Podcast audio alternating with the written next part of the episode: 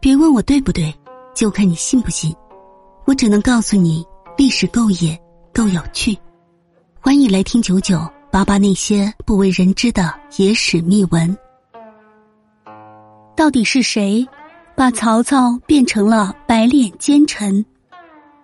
在人们的印象中，曹操是一个坏人，这多半要拜明朝罗贯中的《三国演义》所赐。拥刘反曹的整体构造，使得这一部书把曹操定位于挟天子以令诸侯的奸臣地位。之后的几百年中，以《三国演义》为蓝本的各种文艺作品、戏曲、评书、小人书等，将曹操这种恶劣形象不断强化。然而，曹操的形象并非一开始就是坏的。在陈寿的《三国志》中，是以魏国为正统的。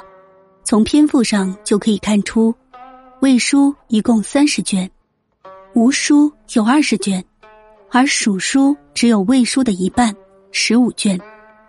在描写上，他也对曹操尊重有加，尊称并没有称帝的曹操为太祖武皇帝，而刘备、孙权则仅称为先主、吴主。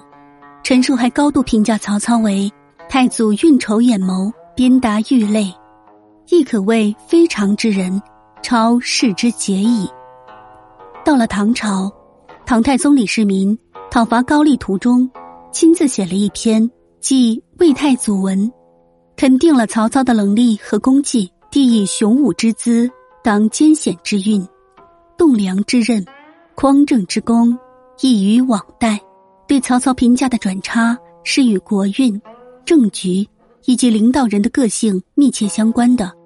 简单说，当国运昌盛、政局稳定、国家有强人主宰时，倾向于将曹操定为好人；一旦国运衰败、国家面临分裂，曹操奸臣的一面便会放大。